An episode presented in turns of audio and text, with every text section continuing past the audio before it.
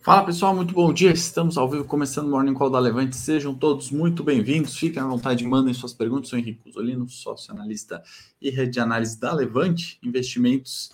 Vamos comentar cautela nos mercados hoje, né? Teríamos aí um Ibovespa perdendo 108 mil pontos no dia de hoje.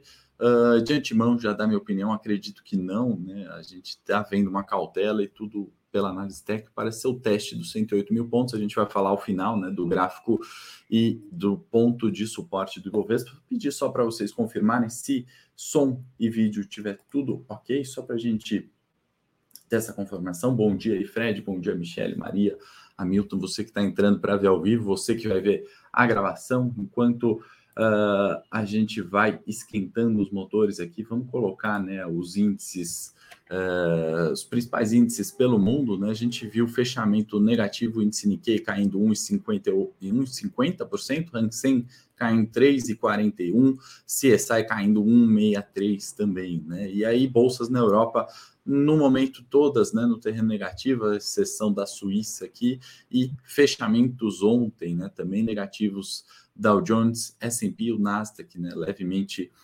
positivo. Então as bolsas né, voltaram para aquele padrão do mês de junho, né, onde a gente via quedas de dois dígitos ali, né, Nasdaq volta para a queda dos 30%, o Ibovespa, né, segue bastante resiliente, né, o, o ainda positivo 3,39, apesar das três uh, quedas consecutivas, tá? Então, pessoal, dia de maior cautela hoje, vamos falar um pouquinho uh, dos copos meio cheio, ao meu ver, aqui no Brasil, copo meio vazio também, né? O que, que, a gente tem de risco, né? Estamos nos aproximando do primeiro turno eleitoral é, e mundo, né? Eu vou começar, é, a gente sempre começa pelos, pelo mercado internacional, hoje eu vou começar pelo mercado do Brasil, mas antes deixa eu contextualizar aqui, eu acho que tem algumas coisas uh, importantes para a gente falar, né? O mercado, ele se ajusta, né? Renda fixa, renda variável, risco, taxa, moedas, né, ações, o equity, são todos relacionados, né? Isso que é interessante. A gente está observando, né? Trouxemos alguns dias aqui o gráfico do MSCI Ásia, né? E aí a gente está no pior nível, né? Ele passou o nível é, de pandemia, né? Que em 2020, né? Ele chegou né, nas mínimas, como foi em 2016, 2011, né? Ainda não igualamos o crash né, de 2008, crise do subprime na, no, no mercado se a gente pegar o MSCI Ásia né, como referência, então a preocupação vem daqui, né? E aí outros ajustes né, ao redor do mundo, isso não precisa ser queda da bolsa europeia ou da brasileira ou da é, asiática, né? O dinheiro ele tem que é, sair de algum lugar, né? Sai das bolsas mais caras. A gente viu isso acontecendo com o Nasdaq, né? As ações de tecnologia com resultados uh, projetados, né, lucros muito lá na frente, com o cenário de taxa de juros, foram as primeiras né, a, a desandarem. Né? No Ibovespa, essas ações né, que tinham crescimentos lá na frente também uh, a mesma toada, né? Por isso que a gente tem essas discrepâncias no Ibovespa, né? Você tem, por um lado, uh, uma educacional, né? Ou um banco que talvez não é tão tech assim, caindo 60%, 70% no ano, ao passo que você tem, de repente, uma Eletrobras subindo 50%, né? uma uh, empresa de energia elétrica subindo uh, eh, 50%, você tem algum banco né, descontado subindo nessa casa. Né? Essa é a beleza, ao meu ver, dos mercados. Obrigado pela confirmação de áudio e vídeo. Fiquem à vontade aí, mandem sua pergunta. Bom dia para o Júlio, Benito, Orione, Klaus, pessoal que está chegando aqui. Não dá para falar o nome de todos, mas fiquem à vontade para mandar suas perguntas. Então, Outra forma de ajuste né, nos mercados é a taxa de juros corporativa. Nesse caso aqui, eu estou trazendo uh, Reino Unido, né, que veio para um pico, né? A gente fala dos 325 bips, né? Base points, isso aqui equivalente é, a alta, né? Em virtude do maior risco é, assumido, né? No, no, no mercado de uma forma geral, né? Ontem a gente trouxe, ontem não, na segunda-feira a gente trouxe a Libra despencando frente ao dólar uh, em mínimas históricas. Hoje a gente traz uh, a taxa de juros de debentures, de dívidas, né? Você talvez invista em renda fixa, tem alguma uh, alocação ali numa, num, num IPCA, algum vencimento, algum CDB, é, esse aqui representa né, dívida corporativa das empresas. Né? Então, olha só a escalada de 2022 também, né? Então, aumenta os juros, aumenta o risco também na renda fixa, né? Cai o preço unitário desse título também, né? Renda fixa, ela não é garantida, ela não é fixa, né? Se você tem maior juro, você tem, é, consequentemente, um menor é, valor financeiro unitário ali, né? O preço unitário. Uh, também, né, uh, nos Estados Unidos, a gente está falando aqui dos high grades, né, aqueles títulos que têm uh, alta nota, né, esses títulos que têm um rating muito bom, triple A's, né, eles ainda não fizeram uma escalada de preços, né, como aconteceu em 2020, de taxa, melhor dizendo, né? Como aconteceu em 2019, pós-crise do subprime, alguns anos aqui, uh, 2002, né? Aquele início do ciclo de commodities. Né? Então, os high grades, né, aqueles títulos que têm boa avaliação de crédito nos Estados Unidos, ainda não uh, despontaram. Né? Então, é, vale a gente ter no radar também é, essa movimentação de títulos de juros, né? Como eu gosto de falar sempre aqui no Morning Call, né? A gente tem que pensar o dinheiro do mundo, né? Sendo um bolso só, né? Pensa que é um orçamento de uma família, né? Vamos supor que só tem uma renda, né? Aqueles X reais que entram no mês, né? Eu gosto de ver o mercado financeiro, renda fixa, variável, moedas, eh, commodities, né?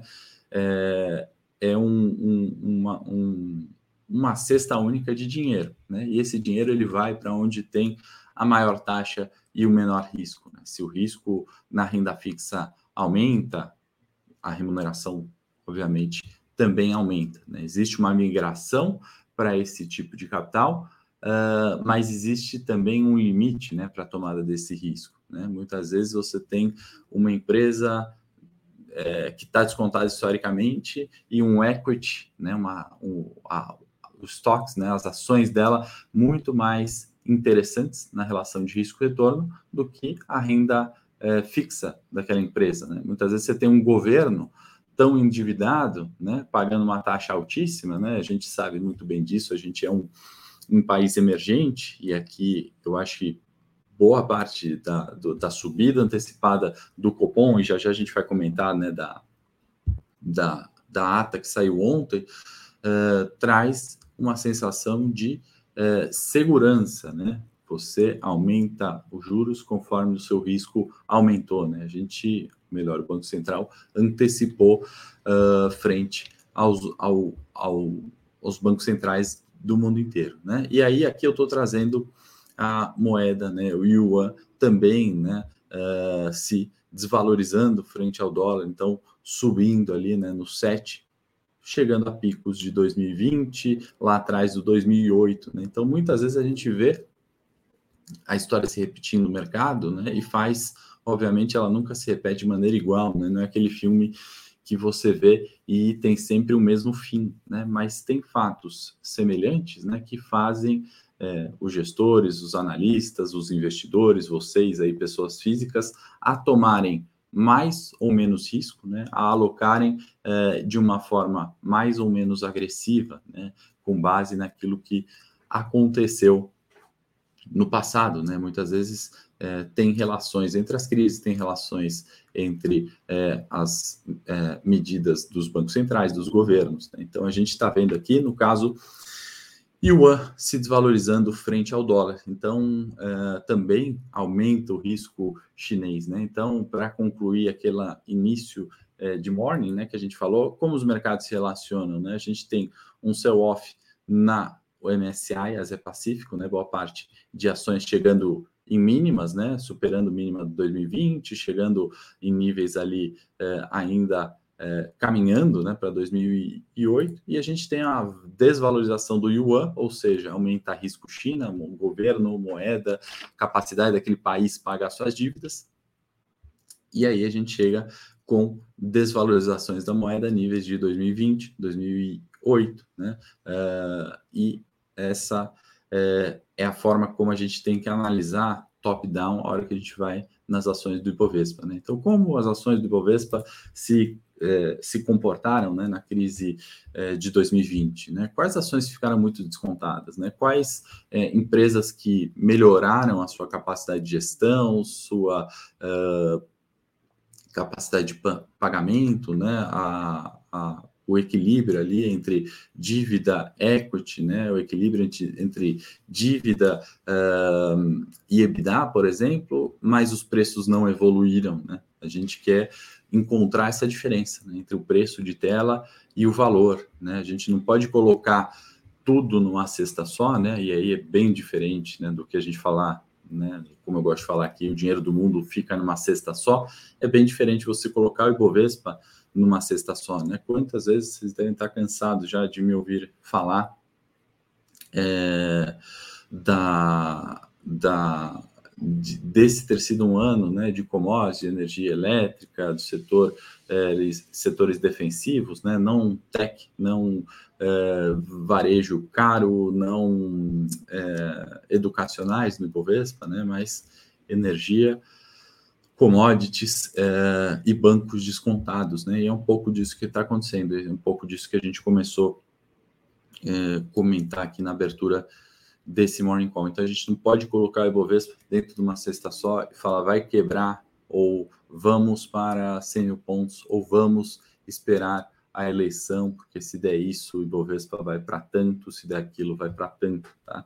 Não tem uh, essa dependência tão forte da eleição. A gente vive né, nessa dinâmica global, dessa cesta global, que o dinheiro vai procurar ativos de menor risco com maior retorno. Né? Então, apesar das quedas do Ibovespa, né, a gente está vendo ele ainda subindo um pouquinho, né? Quando a gente fala de renda variável, num ano, 3 e, e alguma coisa por cento, mas ele não está caindo 30% como o Nasdaq, né? ele não cai mais de 20% como bolsas na Europa. Né? Então a gente tem que fazer essas ponderações para entender o que, que é ruído, o que, que é fato, onde tem empresas descontadas, onde tem empresas caras. Né? Qual renda fixa é interessante com aquela taxa alta, mas também qual empresa pode quebrar né, por estar tá pagando uma taxa tão alta. Na renda fixa, isso. Renda fixa não é garantida.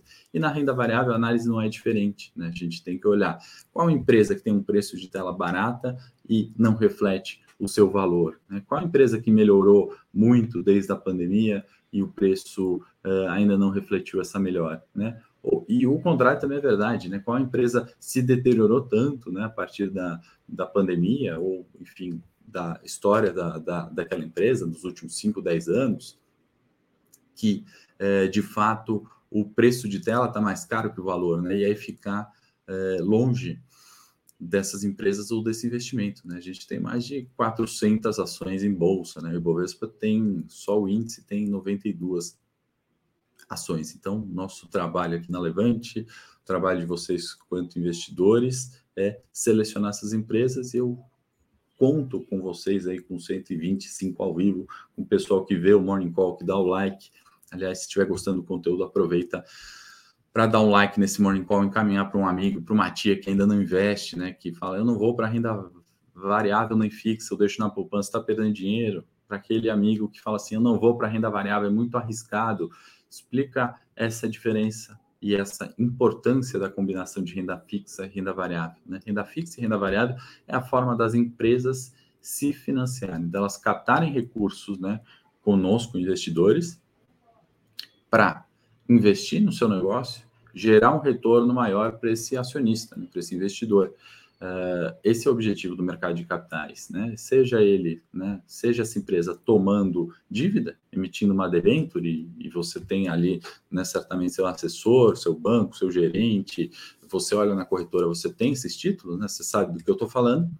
É uma forma da empresa tomar recursos no mercado e investir no negócio dela, né? melhorar sua estrutura de capital. E a renda variável não é diferente, né? A hora que a empresa faz um IPO ao mercado, ela fala: eu vou, é, estou valendo tanto, quem quer investir em mim, eu posso valer X% a mais, e aí ela capta recursos de uma forma mais barata para investir no negócio dela. Então é sobre essas coisas que a gente fala aqui no Morning Call. Uh, que a gente tem que falar como investidores, e a gente tem que falar no Brasil, né? A gente tem 5 milhões de CPFs apenas, né, acessando a renda variável, e eu preciso que vocês me ajudem nisso, né? Vocês, nós, aliás, somos um, um grupo seleto, né, de pessoas que têm interesse, né, que começam a entender. Temos uma, uma série de dúvidas ainda, né? Mas a gente está falando de 216 milhões de pessoas, obviamente nem todas maiores de 18 anos, economicamente ativas, né? Mas a gente está falando de um universo muito maior de pessoas que sequer sabe, né, o que está perdendo dinheiro na poupança, né? E boa parte ainda sequer ainda consegue poupar dinheiro, né? E aí é um outro problema ainda mais grave que uh, prejudica muito, né? Na, a empresa brasileira para ela tomar dinheiro, ela tem que pagar um juro muito altíssimo, né? Isso também dificulta para o empresário. Se dificulta para o empresário, vai dificultar para o trabalhador, né? Ele vai ter que pagar menos ou vai ter que contratar menos, né? É, ou vai ter desemprego, né? Então, conto com vocês porque através, né? Aí eu colocando aqui um pouco de filosofia da minha opinião pessoal, né? Da, da do, de um propósito, né? Além do, da, do gosto, né? De trabalhar com economia, esse é o propósito, eu acho, econômico, a gente ter a melhor é, qualidade de vida, né? O sistema é, financeiro, eu acho que funciona, busca, né? Dar melhor qualidade de vida, né? Satisfação pessoal e a forma que a gente encontrou, né? Nesse mundo é pelo mercado de capitais. Então isso, né? Para a gente ter isso claro, né? A gente pode usar o mercado de capitais, renda fixa, renda variável, para ter uma melhor é, qualidade de vida, né? Os recursos vêm daí. Eu gosto sempre de citar um exemplo dos dividendos da Petrobras, da qual o governo tem 50% aí das ações, né? é, foram os responsáveis por pagar os gastos da pandemia. Né? Então não adianta a gente criticar lucro por criticar lucro, né? Falar assim, não, uma companhia não pode lucrar tanto assim, né? Olha só o reflexo desse lucro, né? Muitas vezes é pagar uma crise, né? Não estou falando que ah, o dinheiro da Petrobras saiu ali e foi isso que pagou. Não, né? Tem outras, obviamente, coisas do governo, mas eu estou equivalendo né, os gastos e os custos de uma pandemia. Né? Se não tivesse a Petrobras, né, se a Petrobras não existisse no país, talvez a gente romperia o teto de gastos, talvez uh, faria a taxa de juros Brasil escalar ainda mais, o desemprego aumentar ainda mais. Tá?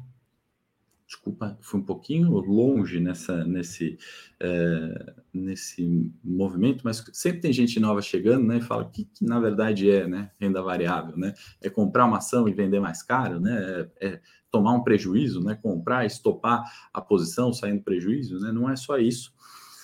E tem os copos meio cheios agora sim indo para o Brasil, né, a gente fala muito dessa preocupação com o Ibovespa, com a eleição, mas ontem, né, para comentar um pouquinho da ata do Copom, que é aquele o documento que sai depois da decisão de juros da última semana, né, sempre sai uma semana depois na terça-feira, uh, trouxe ali, né, reforçou algumas alguns pontos é, copos meio cheios, né? O PIB do Brasil está acelerado, né? Tem crescido mais do que é, pares e é, muitas vezes economias emergentes, é, desenvolvidas, né? Isso surpreende positivamente. Né? A manutenção dos juros em 13,75 né, vem é, num cenário em que as pressões externas né, são, são ainda agravantes para um juro alto e por mais tempo. Né? A incerteza global, do qual a gente depende, né, como exportador de commodities, etc., é, se mantém elevada. Né? Então, a, a autoridade justificou nesse sentido. O que mais eu separei aqui para a gente falar? Além do ambiente externo, né, as commodities, né, que surfaram essa alta, né? Vem do, do, a cerejinha do bolo foi a questão geopolítica, né? mas isso já vinha ali é, de custos de frete elevados em virtude de pandemia, né? do desencontro né? de cadeias globais ali de produção. Não ficou tão fácil nesse mundo pós-pandemia é, mandar qualquer coisa para a China e trazer mais barato. Né? Então, é, um, uma desglobalização né, que se discute é, pode, é, por um lado, né, arrefecer preços de commodities porque a demanda diminui, né, e aí é um, um, um, um fator negativo, né, menor crescimento global, né, esse preço diminui porque tem menos consumo. É, por outro lado, né, se a gente tiver um processo de desglobalização, né, a gente pode falar sim é, de processos inflacionários, né, de subida de preço e aí isso justifica um aumento dos juros por mais tempo. Por que eu estou falando isso? Né? De repente, é, a China continua cobrando mais em fretes, né? Ou uh, os Estados Unidos se recusa a produzir determinado uh, bem na China, uh, ele prefere produzir mesmo a um custo mais elevado, né? Isso vai manter os preços altos, isso faz a inflação acontecer, né? Esse é o processo de desglobalização que pode acontecer. então, isso justificou ali a autoridade monetária do Brasil manter juros mais elevado. Né? É importante que ele citou ali a inflação em três frentes, né? em três, uh, em três uh, atribuiu né, o fator inflação em três pontos que eu quero dividir aqui com vocês. Né? Uma, ele falou da inflação alta no globo, né? citou isso como um fator de curto prazo, um pouquinho do que a gente falou aqui. Né? Uh, o outro ponto inflacionário nosso, local, é o crescimento do PIB. Né? Então, a gente está melhorando desemprego, né? mesmo nesse cenário ruim aí do, uh, enfim, que a gente vem desde 2020, né, pelo menos. É, e o outro ponto, né, a própria questão fiscal, e aí ele cita como incerteza, né, como é, o governo, né, vai lidar na política fiscal com os gastos, né, como que vem esse teto de gastos, como que vem os benefícios, né, os bolsas famílias, auxílio corona, casa verde e amarela, enfim, etc, né. Ponto esse, o terceiro ponto aqui mais importante, desses três que ele destaca, na minha opinião, é justamente essa trajetória fiscal, que esse sim está totalmente à mercê da eleição né, do próximo presidente, como ele vai lidar com gastos do governo, né, como ele vai financiar, como ele vai distribuir os impostos que ele recebe, tá bom? É, o o Hamilton está falando, né? Como a gente investe e acompanha o mercado, mas dá a sensação que todos investem também. Mas só olhar para o lado já ficamos que a maioria não tem noção do que está acontecendo. Exatamente, Hamilton. A gente está com 150 pessoas né, sobre ao vivo. Né? A gente bate mil visualizações, acho que aqui um pouquinho mais que isso na gravação. Né? Então, nós precisamos, né, como sendo assim, um grupo tão pequeno, né, passar para é, as pessoas, né, que às vezes acreditam que estão investindo com o assessor certo, ou com o gerente de banco certo, ou estão seguindo algum influencer, né, certo? Né, colocar para ela, passar uma visão independente, né, que é a minha missão aqui, meu propósito, e é também, né, onde teve um encontro ali com a Levante, né, nesse propósito de discutir né, num, num, outro nível, né, não só naquele nível é, de especulação, mas como que a gente, enquanto investidores, pode melhorar né, uma situação é, econômica, né, fazer nossa parte e também ter um ganho com isso, né, também poder ter uma aposentadoria tranquila, é, poder ganhar no curto prazo, né, também é, complementar a renda da família com aquilo que a gente conseguir poupar. Né, então,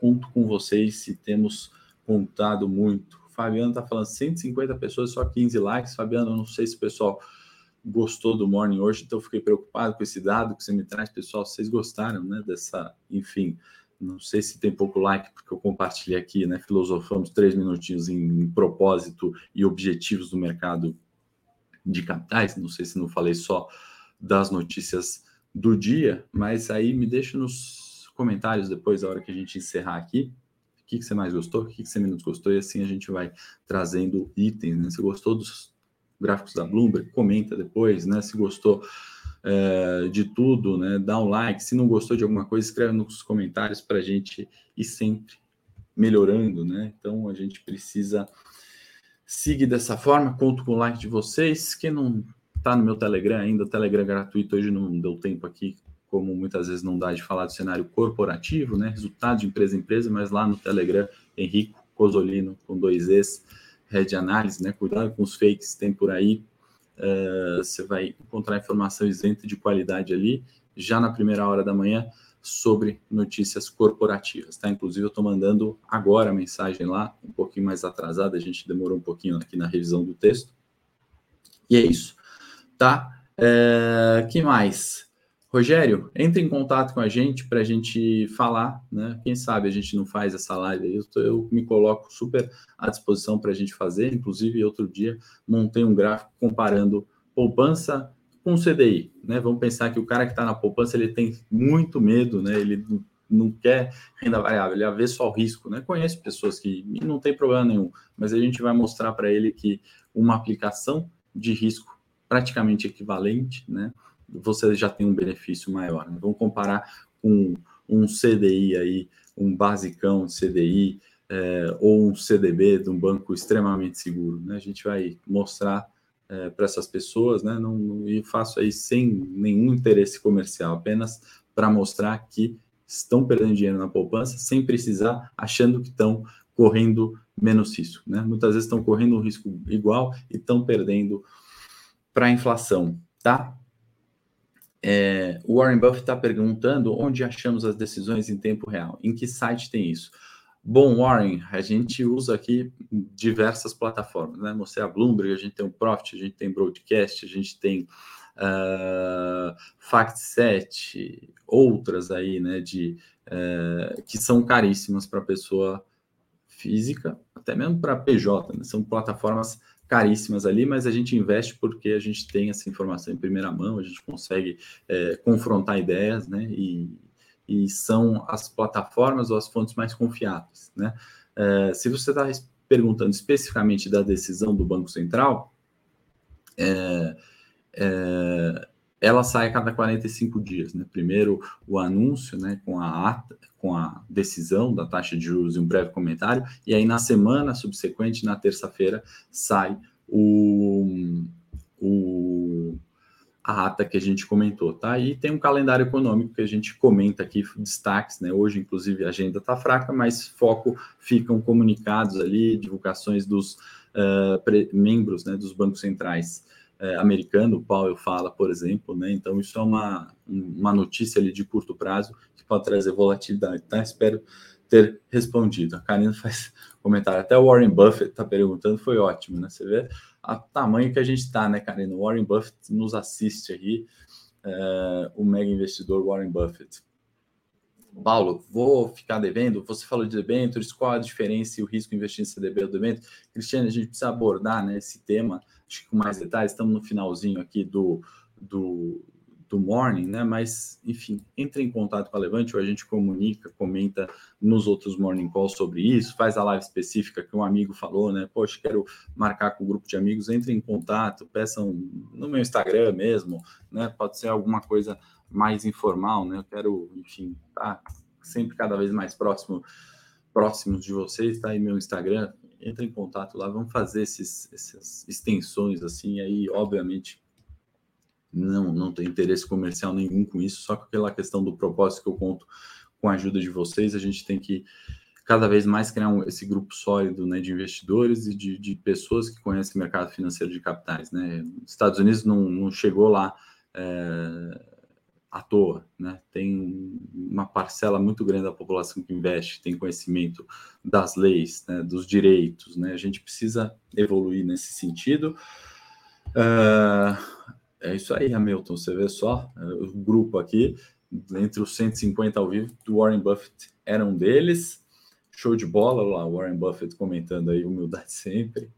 Valeu, galera. Vamos comentar aqui o gráfico do Ibovespa, só para a gente não fugir muito do tempo, estourar muito, já já tem Morning Tech lá no canal. Já faço convite para quem quiser olhar mais preço de tela, mais detalhes sobre o Ibovespa. Três dias de queda consecutiva veio para onde, pessoal? 108 mil pontos. E 108 mil pontos, qual que a gente qual a pergunta que a gente tem que fazer, né? É um rompimento e fica mais tenso, né? A gente vai se equivaler às bolsas pelo mundo, né? E começar com, com o Ibovespa no vermelho nesses últimos dois meses, ou a gente retoma para o 114, né? Sempre a pergunta que eu faço do ponto de vista técnico, né, seria para uma retomada de preço. Essa retomada começa hoje, já saiu aqui, vai abrir a 109, não, pessoal, essa retomada ela pode vir buscar o 107, né? Ela furou algumas vezes aqui, né? A gente vê paviozinhos aqui, né? A gente fala da região é, dos 108 mil pontos, né? Eu lembro, né? Nos pontos de suporte, quando a gente falou aqui dos 100 mil pontos, né? A bolsa ainda é, preocupou mais, né? Foi até os 95, né? Furou 5 mil pontos, né? 5% e rapidamente corrigiu, né? Não ficou muitos dias abaixo, né?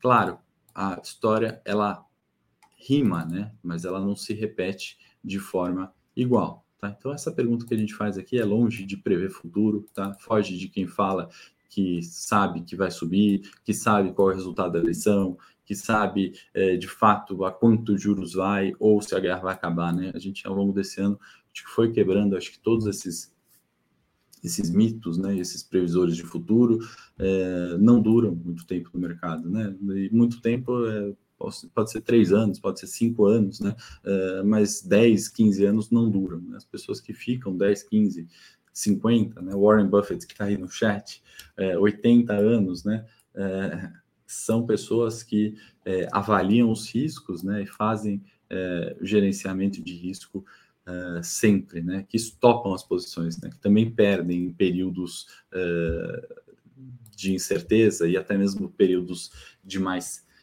certeza, tá certo? Muito obrigado, Marcelo, pelo elogio. Petrobras antes só nos dava prejuízo, assim como as outras estatais, exato, né? a gente quase entregou, né? Petrobras ia falir, pessoal, ia uma dívida gigantesca, né?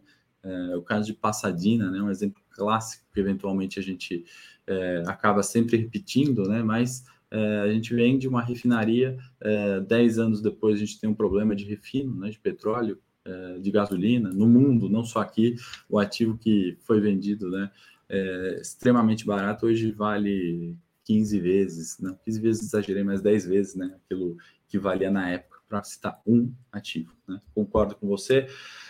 Vamos para o Morning Técnico entrando ao vivo lá no canal agora. Te espero para a gente falar de ações. Pessoal, perguntem das ações lá, entre. Vamos continuar esse bate-papo aqui. Obrigado, tá muito bacana aí o interesse de vocês. Não esquecem do like, não sei, Fabiano, que é o meu fiscal de like aí, se melhorou, né? Se ficar em 15, amanhã, amanhã não, sexta que eu estou de volta, não trago propósitos aqui. Vamos falar de mais notícias. Se gostaram do conteúdo de forma geral, dá o like, me busca lá no Telegram, Henrique Cosolino com dois Es, ou no Instagram, henrique.czz, o pessoal aí que se interessou por fazer as lives, né, para mostrar a diferença de poupança e CDI, é, o pessoal que quer falar mais de renda variável com os amigos, tem contato, vamos montar esses grupos aí sem interesse comercial nenhum nesse sentido, apenas para a gente ir criando esse grupo, né, a gente precisa ter um grupo bom de investidores é, e crescer com esse grupo para a gente ter um país melhor, né, no final eu acho que é isso. Fechado? Obrigado, pessoal, pelo tempo, pela paciência de vocês. Sexta-feira Estou de volta aqui. Excelente quarta-feira a todos.